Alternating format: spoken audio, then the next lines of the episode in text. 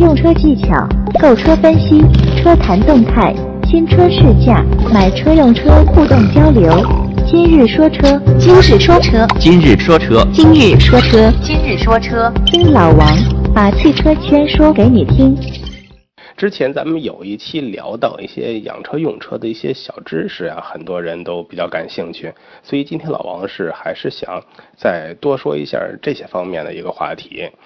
其实正常你在使用车的时候，有时候你的一个无心的一个小动作、一个小举动，就可能毁了你的车，或者是对你的车有损害，甚至减少它的寿命。这虽然它并不是你的本意啊，但你。就是不经意间的一个操作，等你知道之后，可能就追悔莫及。我们要说的第一个呀，就是不要尝试经常性的、很随意的去更换你的这个汽油标号。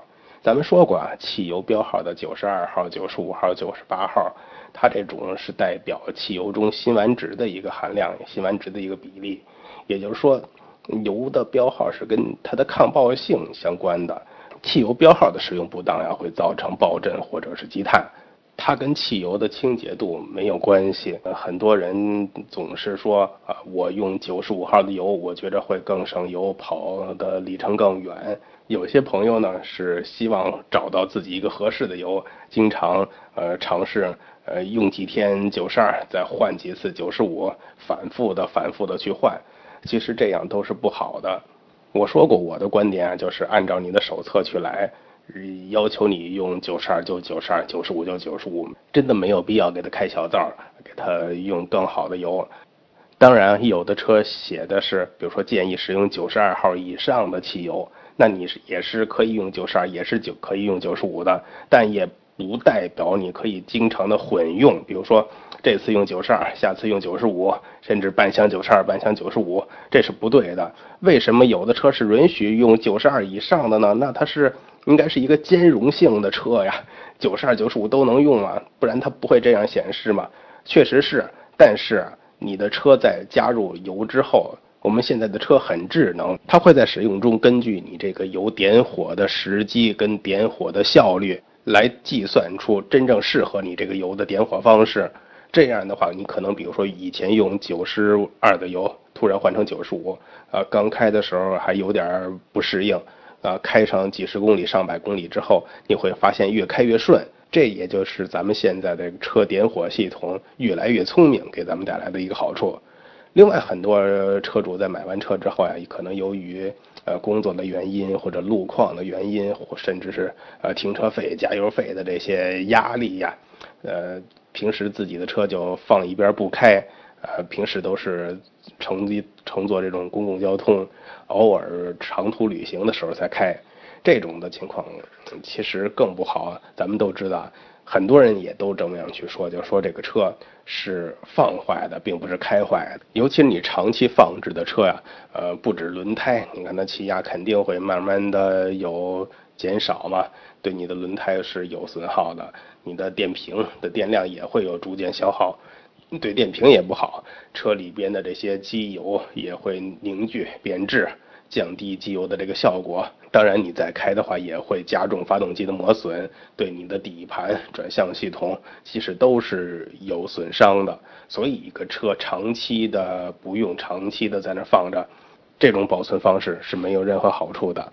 再一个就是手动挡的车型，也很多朋友。呃，挂档的时候离合不踩到底，这样容易损坏你的变速器。还有自动挡的车呢，如果你刹车没踩到底，就把档位直接拉到 P 档去熄火了，这也容易造成变速齿轮的损坏。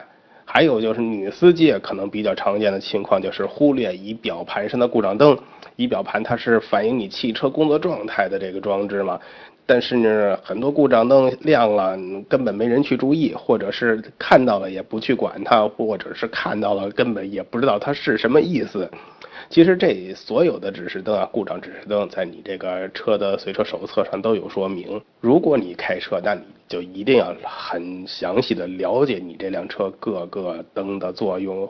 如果有一天发现真有故障灯亮了，那你一定要去看，先去判断。这个灯亮是什么意思？是不是严重的故障？是不是需要立刻停车？是不是需要立刻去检修？当然，老王也不是说所有的都是遇到一点问题你就去找 4S 店去找修理厂，那除非你钱多时间多。比如有几种情况你可能也遇到过，如果你这个车是需要用钥匙启动的车型，呃，突然有一天早晨插进钥匙之后发现钥匙拧不动，这是什么情况呢？那要不要叫拖车去修车呀？其实这种情况下的话，你可以看一下。把你的左手去轻微的转动一下方向盘，右手同时去拧钥匙，看能不能拧得动。其实很多时候是因为你上一次停车在熄火的时候不小心碰了一下方向盘，这样的话会导致方向盘被卡住。因为咱们都知道你的车有一个这个方向盘锁嘛，你熄火之后拔钥匙，方向盘就被锁定了。所以遇到这种情况，千万不要使劲的去掰你的钥匙，钥匙弄断了你也拧不开。你就是像老王说的，这手轻轻的转动一下方向盘，这手再去拧钥匙，一般都没有问题。还有一个新手常见的问题啊，就是说我这个后车门，嗯，从里边怎么也打不开，但是外边就能拉开，是不是我这个门锁坏了？我要不要去 4S 店修？那这种情况下，看看你的后门是不是？啊，不小心或者是别人不知道，把你的儿童锁给你打开了。咱们都知道儿童锁是起什么作用呢？打开儿童锁之后，就是保证在车内没有办法把这个车门打开，避免小孩淘气呀、不注意，在行车过程中开后门掉出去的这种危险情况。他只能在外边给你打开，让有大人去帮你把这个车门打开。如果锁下了安全锁。嗯，就是这种状态。你可以看一下你的后门啊，一般在这个门锁下方这位置，它会有一个小拨杆儿。呃，有的可能是得需要拿钥匙拧的，各种车不一样，它会标识了怎么开启、怎么关闭。注意一下你的车会不会有这种情况。还有很多人啊，在尤其是夏天的时候呀，呃，开着车出去，开着空调，呃，非常舒服。但停车熄火之后呢，一看车底下好像有一滩水。嗯，这是不是有问题呢？那这种情况你可以仔细看一下，到底是水还是油。如果是水的话，那可能是你这个汽车空调在制冷过程中形成的这个水汽凝结成水滴，呃，这种一般没什么问题。但如果是呃油，那你就要注意，看它是到底哪儿渗漏出来的了，会不会有问题？还有一些比较细心的朋友发现啊，就是说你停下车之后。尤其是晚上的时候，安静的时候呢更容易注意到啊。停车之后，这个车有那个哒哒的这种类似于滴水的声音，这是什么情况呢？它很有可能是你这个停了车之后，你的机油会滴回的一个声音，这是一个正常的声音。很多人第一次听到这个声音的时候，呃，担心会不会车漏油了、漏水了，到处仔细去看。嗯，但地上什么都看不着，尤其是晚上比较安静的时候，容易听见这种声音吗？打着手电到处去找也找不着，到底是哪儿哪儿漏水了？所以这有可能是你机油自自然回落的时候的一个声音。还有人跟我说，说老王，你之前不是说建议每次开车之前都围着车绕一圈吗？看看有没有什么其他的异常，看看胎压是不是正常？但我每次都发现我这个。前轮好像比后轮亏气呀，前轮觉着更扁。但其实如果你是胎压之前刚打过的，没过太长时间，你正常停车的情况下，一般从感官看上去确实会有这种情况。因为咱们现在绝大多数的车都是前置发动机的，也就是说你的车前部的重量是最重的。所以它也压的前轮会更扁一点儿，所以视觉上会产生这种错觉，也正常。另外有一些新车主啊，看他的新车，他说我经常看到我这个刹车盘有生锈的情况，是不是因为产品质量有问题呀？或者是给我的这个刹车盘是一个呃低档货呀？其实这种情况在南方或者是一些比较潮湿的地区啊比较常见。因为刹车盘生锈的情况怎么说呢？刹车盘通常都是用这种钢制的材料，一般都是铸钢的。因为如果你要用不锈钢的话，不锈钢的耐磨性跟强度都比较弱，所以都是用铸钢。这样的话，自然有潮湿的空气，又有氧气，它就会产生这种锈化，有生锈的痕迹。这种情况其实完全不用担心，你在行驶过程中，你可以提前轻踩几脚刹车。让刹车片跟刹车盘之间把这层锈磨掉，就没什么问题了，也不会影响到你的正常刹车、正常制动了。当然，我是建议你正常行驶之前，刚启动之后，你就可以试着轻踩几脚刹车，避免你啊跑得很快，突然出现问题了，你再去刹踩刹车，这样表面的这些锈会对你第一脚刹车肯定有一些影响的。还有人非常爱惜自己的车啊，经常去洗车，甚至经常亲自去洗车。嗯，但是有些人为了省事儿、省钱的话，就经常自己去打桶水去擦车。其实你的车在落满灰尘的时候呀，如果你直接用掸子去掸，用抹布去擦，它会伤害到你的车漆，因为灰尘中啊带有很多的这种细小的沙粒、细小颗粒物。沙粒，咱们知道它的坚硬程度啊，你可以理解成石英。石英是什么？一个仅次于钻石级别硬度的存在。它要划伤你的车漆，简直就是小菜一碟了。包括咱们看到一些不是很正规的洗车行啊，他用这种高压水枪直接直向去冲你的车。如果车上也有这种小的灰尘、小的沙尘的话，高压的水流也会带动这些沙尘。磨伤你的车漆都是有影响的。当然，对于这一点，老王也是随便说说，因为还是那句话，车是买来用的，没必要那么在意。如果你连洗车这件事儿都这么在意的话，那我估计谁都没法愉快的开车了。不过有些地方我还是建议你要注意一下，比如说冬天洗车的时候，那应该是用温水。水不能太热，因为冬天汽车表面的温度很低嘛。如果你的水温过高，那会出现这种热胀冷缩的现象嘛。这样车漆表面就很容易受伤，出现这种裂纹。还有的话，如你玻璃会很冷嘛，遇到你的水很热的话，玻璃可能会炸裂。还有在洗车的时候，最好把你的雨刷给它竖起来，洗完之后把雨刷上的这个胶条都给它擦干，然后你再放下，不然的话沾上很多水，然后。嗯，天一冷再冻住的话，而你又不小心开了下雨刷，那很有可能影响到你这个电机，破坏你的电机。还有现在就是很多车都是呃无钥匙进入或者遥控钥匙了，不需要你插钥匙再去开门了。不过有些老的车型啊，你还是要用钥匙去开的。这种情况的话，我就建议你洗车完之后，把你的钥匙孔的位置这些都给它尽量擦干一点儿。避免因为你这些残留的水冻上之后，让你连车都打不开。尤其是北方的朋友要注意啊！你像东北这种洗完车水马上结冰的这种情况，那我相信你开到下一个地儿，你想再插进钥匙去开车锁车的时候，都是比较吃力的。还有就是北方下雪的情况，大家都知道，下完雪之后，很多地方会在路上撒融雪剂。让这个雪更快的化，让你的路更好走一些。其实融雪剂对车辆的底盘跟漆面都会有腐蚀性，包括在雨后也一样。很多现在知道雾霾天很多，下的雨含的酸性也越来越高。如果是酸雨的话，酸雨中还含有硫元素也比较多，它同样都会腐蚀你的漆面。所以下完雨、下完雪的天气。那你最好也赶紧去洗车，千万不要以为雨水可以把你的车洗干净啊！很多人说，哎呦，下雨了，我不用洗车了，又省了多少钱？这是很错误的一个想法。下完雨之后，你的车更需要去洗。另外，如果你在日常中发现你的车的表面有这个车漆，呃，刮伤掉，或者是有磕碰蹭掉的情况，如果它是在你的车金属的部位。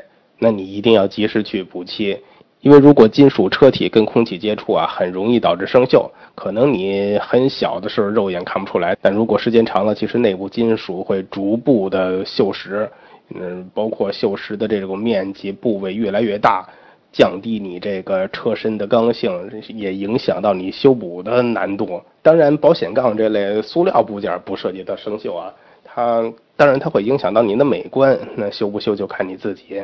很多人可能说，我的车就刮伤了一小点儿，蹭了一小点儿，看上去也没问题，我又没时间去修它，怎么办呢？其实网上有卖很多补漆笔的呀，你可以简单的给它点一下，可能会影响一些你的美观，但至少会保证你的车别去生锈。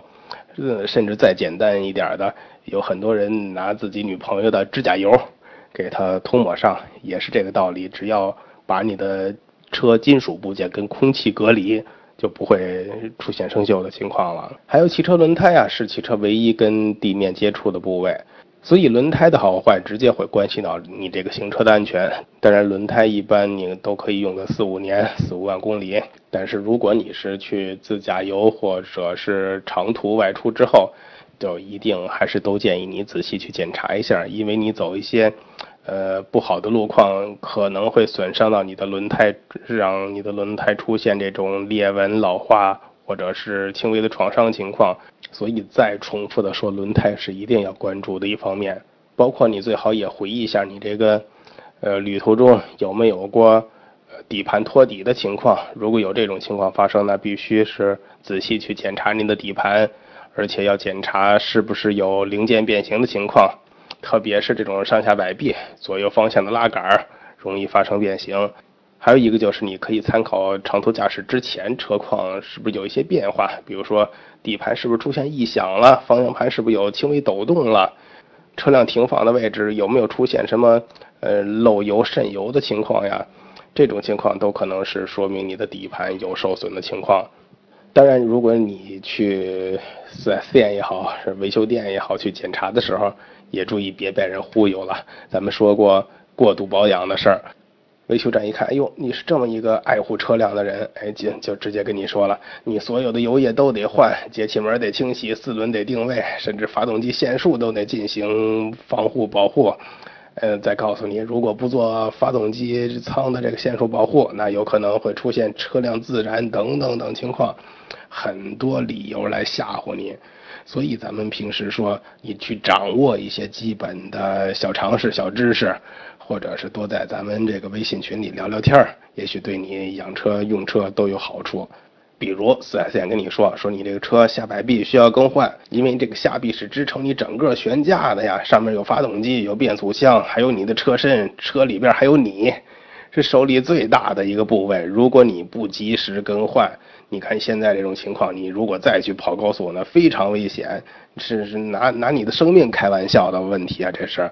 嗯，那你肯定想，你都这么说了，那我以后开高速，我肯定心惊胆战的。那换吧，花钱买平安啊。其实真正你了解的话，下肢臂并没有你想象的那么可怕呀。它确实是支撑了车身啊，减震器，呃，并且缓冲了行驶过程中这些震动。但如果更换的话，其实只有两种情况，一个就是真正受到了撞击变形了，比如说出现事故。还有一个可能就是它的胶套有破损的情况，会产生异响，尤其是第二种啊，胶套破损导致这个下臂的这种松旷啊、松动啊，它是因为胶套里边是润滑油油脂。咱们最直观的感受就是行驶过程中有非常明显的异响。如果没有很明显的异响跟抖动，胶套也没破损，那其实我建议你可以再继续观察，不用直接去更换。所以就是抛砖引玉啊。嗯，你可以把你去四 S 店的时候，四 S 店跟你说你哪儿需要更换，哪儿需要检查，哪儿需要呃检测，嗯，可以在咱们的微信群里说出来，嗯，看看别人有没有遇到你这种情况，也让大家帮你参考一下。哎，四 S 店说的到底对不对？是合理建议呢，还是忽悠你多掏钱呀？所以。想加入咱们微信群的朋友，可以。在下边留言，老王看到之后会把你们拉到这个微信群那边。今天就聊这么多，谢谢大家。